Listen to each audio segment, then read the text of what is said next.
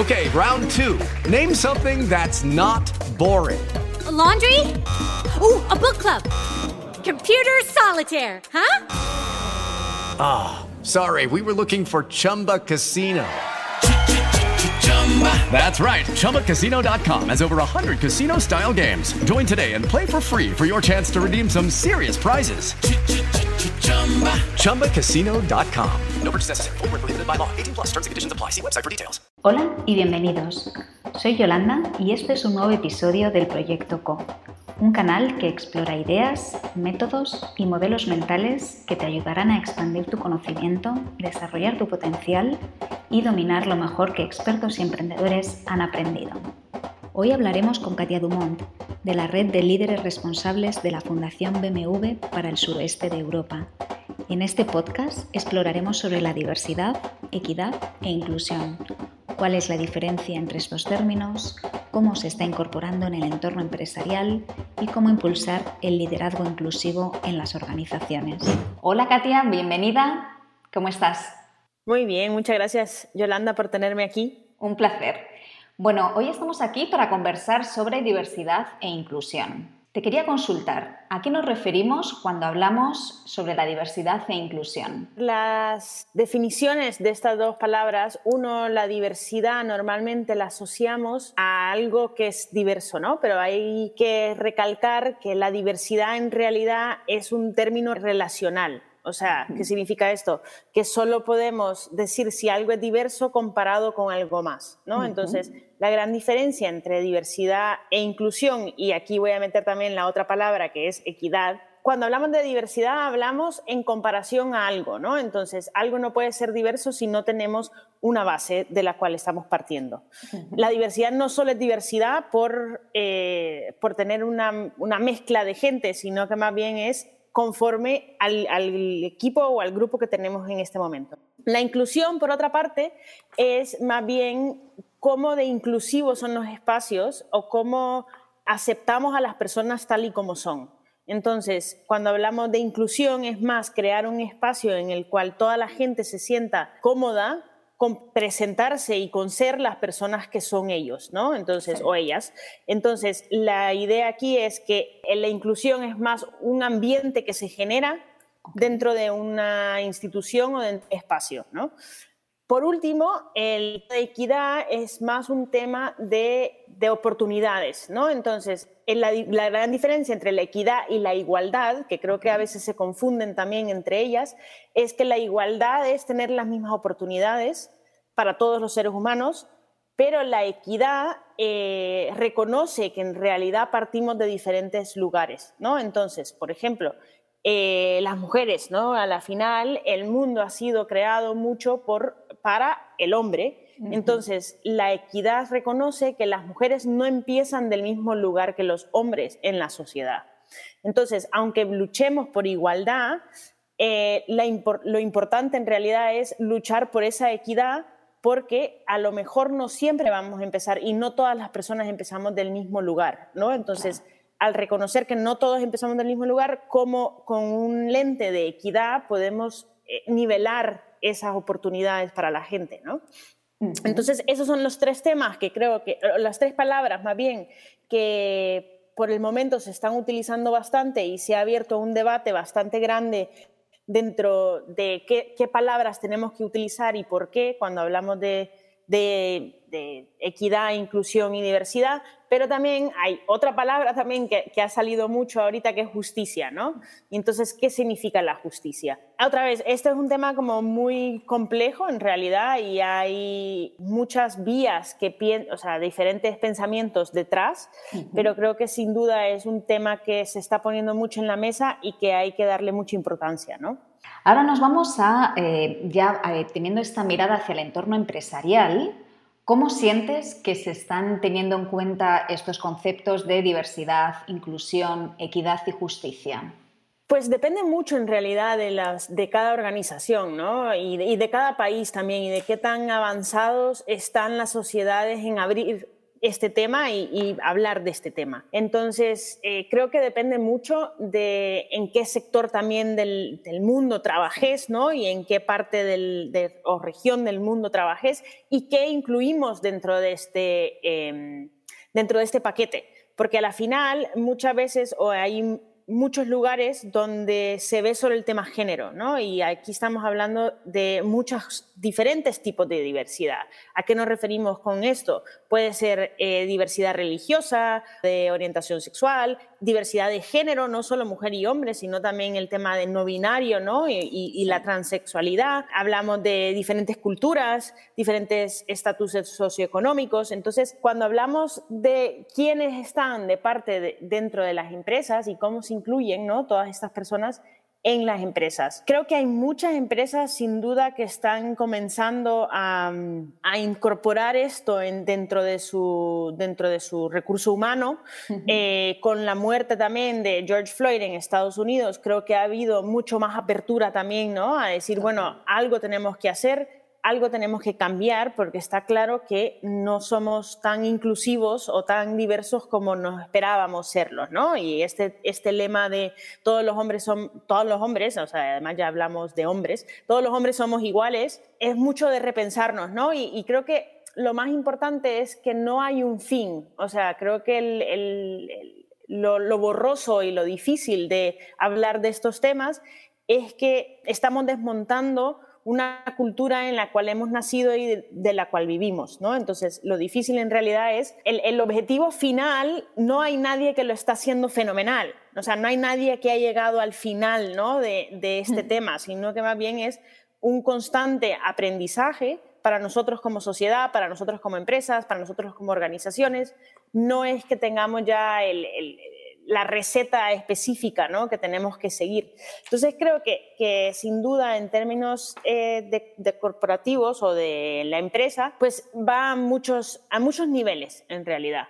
Uno puede ser de, de, mis empleados, o sea, quiénes son mis empleados, entender quiénes son tus empleados. Dos, entender quiénes son tus proveedores, ¿no? O sea, quiénes son mis proveedores, de dónde vienen esos proveedores, qué plantilla también tienen esos proveedores y por el otro lado también quiénes son mis consumidores, ¿no? Entonces, ¿a quién le estamos hablando? ¿Cómo estamos dirigiendo este marketing? ¿Quiénes son nuestros clientes? ¿Por qué son esos nuestros clientes y no otros? O sea, entender muy bien a dónde y qué queremos lograr ¿no? como, como empresas o como organizaciones también al decir que somos inclusivos o eh, que trabajamos dentro de la equidad o la diversidad, ¿no? Entonces, creo que hay que ver toda la cadena de valor de las empresas y, cómo se puede aplicar este lente. A la final, cuando hablamos de, diversidad, hablamos de un lente también, ¿no? De decir, bueno, voy a analizar mi empresa conforme este lente de inclusión o de diversidad.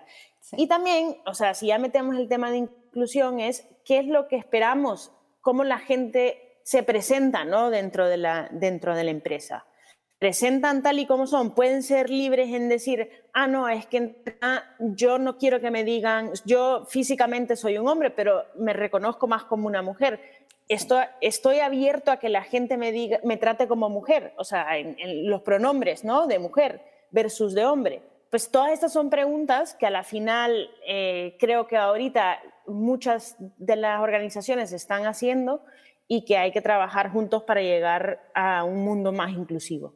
Hablando sobre, sobre, diversidad e inclusión, ¿qué tiene que ver la diversidad e inclusión con el liderazgo empresarial? Pues eh, aquí creo que toca un tema de liderazgo inclusivo, ¿no? Entonces, ahora también conforme vamos creciendo y, las organizaciones también se van dando, o las empresas también se van dando cuenta que ellos también tienen que ser más inclusivos para, muchas cosas, pero uno de ellos es para poder tener un mundo más equitativo, tener un mundo más justo, más sostenible, pero también tener mantener tu talento, ¿no? Porque a la final, ahora, si la gente no se siente bienvenida en sus lugares o en sus espacios de trabajo, probablemente se vayan.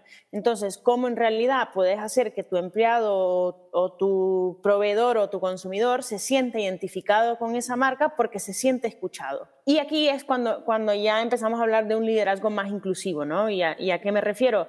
A un liderazgo que sabe escuchar a voces diversas o a gente diversa o y cómo eh, poder integrar eso ¿no? dentro, de, dentro de un plan estratégico del futuro a que toda la gente se sienta escuchada o, que cualquier tipo de persona pueda alzar su voz y no haya ningún tipo de, represión, ¿no? Por, porque no puede decir que ha eh, abusada sexualmente, porque le tiene miedo a los jefes, por ejemplo. Entonces, ¿cómo empezamos a abrir esos espacios en los cuales son realidades que tenemos en las empresas ahora y las siempre las hemos tenido, simplemente antes se callaban. Y creo que ahora ha llegado un punto la sociedad en lo cual eso ya no es permitido, ¿no? Ese tener que reprimir el sentirte mal por ser de una minoría ya no es factible, porque cada quien quiere presentarse como es. Entonces, sin duda que el líder o el empresario o el emprendedor social tiene que también tomar esta visión, ¿no? Porque es a la final un tema de manejo de equipos y de cómo lidero yo de una manera inclusiva, llevando a todos detrás de mí y no solo soy yo la persona que se pone el sombrero, ¿no? Y justo profundizando en, en, este punto, en el liderazgo inclusivo, ¿cuáles serían esas cualidades principales eh, que un emprendedor social o que un empresario debería de tener? Para mí es mucho, bueno, cómo creas también este ambiente de inclusión, ¿no? Que hablábamos antes, que la inclusión es un sentirse, eh, de, un sentir de, pertenencia a la final. Entonces, ¿cómo como yo, el líder, puedo, o la líder, puedo crear estos espacios de inclusión, ¿no? Dentro de mi empresa. Para eso necesito mucha empatía, eh, necesito eh, poder escuchar, o sea, entender en realidad el, punto de vista del otro, aunque yo no esté de acuerdo, pero abrir esos espacios en los cuales eso se puede decir y yo escuchar verdaderamente lo que está pasando esa persona, poder crear también ciertas estructuras en que esas, eh, el poder alzar la voz, sistematizarlo de alguna manera, ¿no? O sea, cómo en realidad eso se vuelve una, cultura de trabajo y no necesariamente solo yo, el líder, lo escucho, no, cómo lo institucionalizo en mi empresa, ¿no? Y eh, por último también, qué tanto mi empresa o, mi empresa social se comunica estos temas hacia afuera, ¿no? Porque a la final lo que no podemos es quedarnos callados a un montón de injusticias. Entonces, el poderte posicionar como una empresa que cree en estos temas, es muy importante porque si no es como que estuvieras callando las voces de los, de los que han sido callados, ¿no? Eh, por otra parte, si ya te metes más, y esto creo que va más en línea con el emprendedor social también, cuando hablamos de emprendedores sociales son gente que ya está viendo alguna desigualdad social o medioambiental, o entonces cómo entra en este tema de equidad al emprendedor social, creo que encaja de una manera más natural sin embargo, creo que aún así hay que constantemente repensarse, ¿no? ¿Qué estoy haciendo? Por, ¿A quién lo estoy haciendo? ¿Quiénes, quiénes son los que manejan o quiénes son mis beneficiarios finales, ¿no? Y de verdad los estoy incluyendo en este tema o estoy también paternalizando, ¿no? Un, un comportamiento, ¿no? Y entonces, ¿estoy yo viniendo como el salvador del mundo a darle a la gente agua o de verdad estoy incluyendo a la gente que está viviendo este problema dentro de mi, dentro de mi equipo y dentro de mi pensamiento, ¿no? Como empresa. ¿Cuál crees que sería la clave para que nosotros como individuos, como sociedad, eh, abracemos esta diversidad e inclusión? Sí, ese es un gran tema ¿ah? y, sin duda que creo que por ahí comienza. O sea, al final este tema de equidad, diversidad e inclusión eh, empieza por uno mismo. Y es un camino muy duro porque es aprender a desaprender muchas de las cosas que nos han inculcado, que si no hacemos el cambio dentro de la persona, dentro de nosotros mismos, no la podemos traducir a un tema organizacional o empresarial y mucho menos a un tema de sociedad, ¿no? Entonces, sí es verdad que hay ciertas eh, regulaciones o ciertas política pública que puede incentivar el cambio, pero a la final de nada sirve simplemente tener esa cuota, por ejemplo, con mujeres en, el comité directivo, ¿no? O si la sociedad como tal no cambia. Entonces, la importancia en realidad de uno es aprender a conocer cuáles son sus prejuicios, cuáles son sus biased, sus percepciones, ¿no? Y, y lo que uno cree que es bueno y malo, y poder desconstruir un poco eso poder desconstruirlo si es porque alguien me lo ha dicho o, la estructura social me lo ha dicho o de verdad yo lo creo. Entonces, la, cultura también, además, o sea, el arte, un montón de películas, un montón de series, nos refuerzan estos pensamientos sobre sociedad, que cierta raza o cierta cultura es más peligrosa que otra, que cierta raza o cierta cultura o cierto género es inferior a otro. Entonces, ¿cómo en realidad pillamos estas, estas indirectas ¿no? que nos vienen en lo que consumimos? Que es muy difícil, porque claro, tenés que estar muy consciente para poder identificar dónde se está volviendo a, reafirmar ¿no? esa creencia. Pero sin duda que es un, es, otra vez, creo que como las empresas es un, un, trabajo que todos tenemos que hacer, ¿no? Para poder de verdad desconstruir lo que tenemos, para poder construir algo nuevo. Y así como sociedad, poder ser más inclusivos y más diversos, ¿no? También hay otro tema que se me olvidaba comentar antes, que es el de la interseccionalidad cuando hablamos de diversidad, lastimosamente, como es un tema relacional, también hablamos mucho de, casillas, ¿no? Y entonces, ah, tú sos una mujer y además sos eh, negra y además sos esto, pero entonces ponemos a gente en cuadros completamente y no entendemos que es mucho más complejo que eso, que en realidad es yo soy esta persona que, que vivo muchas de estas minorías, ¿no? De esta roles dentro de la sociedad, los que normalmente no son los normales, entre comillas lo digo porque es normal, que, es verdad que la sociedad nos ha impuesto qué es lo normal y qué es lo anormal, ¿no? Entonces, esta persona que vive dentro de muchas de estas casillas se llama más y trae más un tema interseccional, ¿no? Y a esto cuando me, o sea, es, es un poco entender las diferentes eh, fuerzas que juegan un rol dentro de este sector ¿no? y dentro de la sociedad. Entonces creo que ese tema de interseccionalidad se habla mucho ahora también conforme los temas, porque eh, no podemos entender a una solo como una mujer o solo como negra o solo como tal, sino que toda este lente de diversidad, ¿no? También creo que es muy importante, ya que hablamos de la sociedad y, hablando con un montón de gente últimamente, me, mm, aprendo mucho, ¿ah? porque yo también estoy en este, en este camino, ¿no? Entonces, eh, para mí es muy enriquecedor poder hablar con diferentes personas y sus perspectivas. Y me dijo algo muy interesante que decía, cualquier persona se puede sentir discriminada, sí, porque la discriminación va de tú a tú, ¿no? Entonces, es verdad, un hombre blanco se puede sentir discriminado en algún momento, pero el problema es que a nivel sistémico, o sea, cuando hablamos de, diversidad e inclusión, estamos hablando de un rol sistémico que trae, ¿no? Entonces, cuando hablamos de un rol sistémico, más bien es opresión. Es muy diferente ser eh, discriminado a ser opreso ¿no? por un sistema. Y a la final, el sistema que hemos creado, o el sistema en el que vivimos actualmente, es un sistema de patriarcado, de capitalista, y eh, excolonialista, ¿no? Entonces todavía hay muchas cosas dentro del sistema en el que vivimos que oprimen a gente y no es que se sientan, que la otra gente no se pueda sentir discriminada, pero el problema es que tenemos que entender que el sistema está mal construido, ¿no? Y está completamente dividiendo a gente por una parte o por otra. Bueno, ya estamos finalizando, Katia. Me gustaría que pudieras resumir en un tuit eh, nuestra conversación. ¿Con qué te quedarías de todo lo que hemos conversado? Me quedo con que la diversidad, inclusión y equidad es un camino para todos, que todos tenemos que trabajar para poder tener una mejor sociedad. Pues muchísimas gracias, Katia. Mil gracias por, por tu apoyo. Esto es el proyecto Co de Efecto Colibrí.